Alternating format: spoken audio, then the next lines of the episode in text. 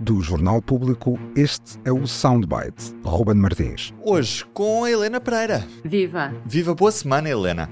Hoje começamos com a líder do Bloco de Esquerda, Mariana Mortágua. As motivações verdes não podem servir para castigar quem tem menos dinheiro, para quem castigar quem tem menos recursos com mais taxas ou mais impostos. O único resultado deste tipo de políticas é virar uma parte da população contra a transição climática sem nenhum benefício óbvio. Helena, o que eu quero saber é se esta medida do IUC é ou não justa e se apoia a transição energética ou se acaba por ser um imposto encapuzado. Do ponto de vista do Governo, que é quem apresenta uma medida de agravamento do IUC no Orçamento de Estado para o próximo ano, o que o Governo alega é precisamente a justeza ambiental uh, para esta medida, porque o, a formação do imposto dos automóveis depois de 2007 já foi mais agravado e então estes, no fundo, estavam numa situação de privilégio, entre aspas, ou, ou pagavam muito menos do que os outros devido a um erro, de, a um erro não, uma, uma composição do imposto do passado. Porquê é que escolhi este som este assunto? Porque é um dos raros assuntos que está a mover todos os partidos da oposição, todos os partidos à esquerda e à direita do PSD são contra, contra este aumento. E, embora tenham razões um bocadinho hum, diversas, do lado da esquerda, o argumento realmente que, que, a, que Mariana Mortágua usa e que a esquerda usa é que esta medida penaliza as pessoas que já têm menos poder de compra e então, nessa perspectiva, torna-se uma medida contraproducente porque socialmente não é vista como justa e como perseguindo o objetivo que o governo quer perseguir. O Bloco de Esquerda, com razão, acho eu, fala até na circunstância de uh, isto só se aplicar, por exemplo, uh, as pessoas que, que, que, pensam nesta questão estão a pensar num, num, em necessidades, no ambiente urbano, em que as pessoas têm alternativa aos automóveis, enquanto nos locais de mais interior, onde a rede de transportes públicas não é tão boa, as pessoas vivem muito mais dependentes de automóveis e quem tem menos dinheiro tem com certeza automóveis mais antigos e não tem dinheiro para comprar automóveis novos ou elétricos que são mais caros. O PC faz uma leitura semelhante,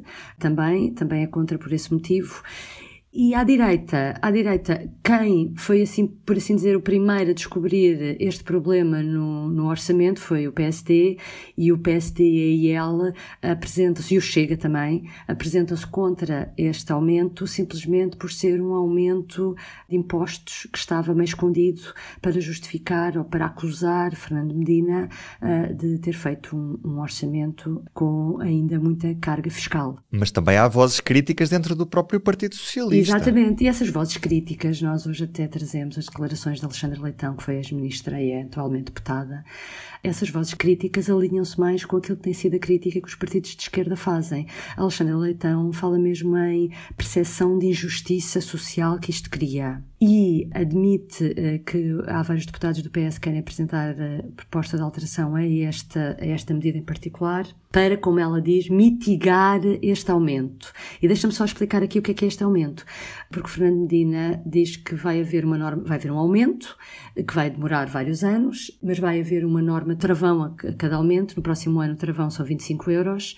Aliás, ele há dias em, Luxemburgo até disse que não é muito dinheiro, que o aumento é simbólico, porque são cerca de 2 euros por mês, 2 euros por mês daria 24 euros. Esqueceu-se de contar outra parte, é que a maior parte uh, dos automóveis anteriores a 2007 já pagam um IUC uh, baixo. Por exemplo, automóveis anteriores a 2007 pagam 45 euros por ano de IUC.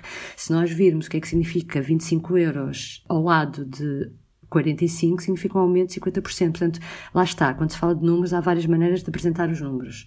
Bom, mas voltando ao PS, o próprio PS já teve esta discussão internamente e está a tê-la, inclusive na última reunião do grupo parlamentar, uh, e, pelos vistos, o Eurico Brilhante Dias, o líder parlamentar, já assumiu também à Renascença que poderão discutir internamente este assunto, não para deixar cair, vamos ver, mas pelo menos para tentar clarificar esta norma. O clarificar tem piada porque aqui o clarificar não é clarificar nada, é ou vão em frente com um aumento até 25 euros por ano no próximo ano ou não vão. É claro, a norma, como ela está escrita, está escrita de uma forma clara. Agora a questão é saber se isto é um exagero ou não, tendo em conta as pessoas, eh, o universo realmente a que isto se, se aplica. Esta medida surgiu para compensar aquilo que seria a redução de portagens nas antigas SCUT no interior do país e no Algarve.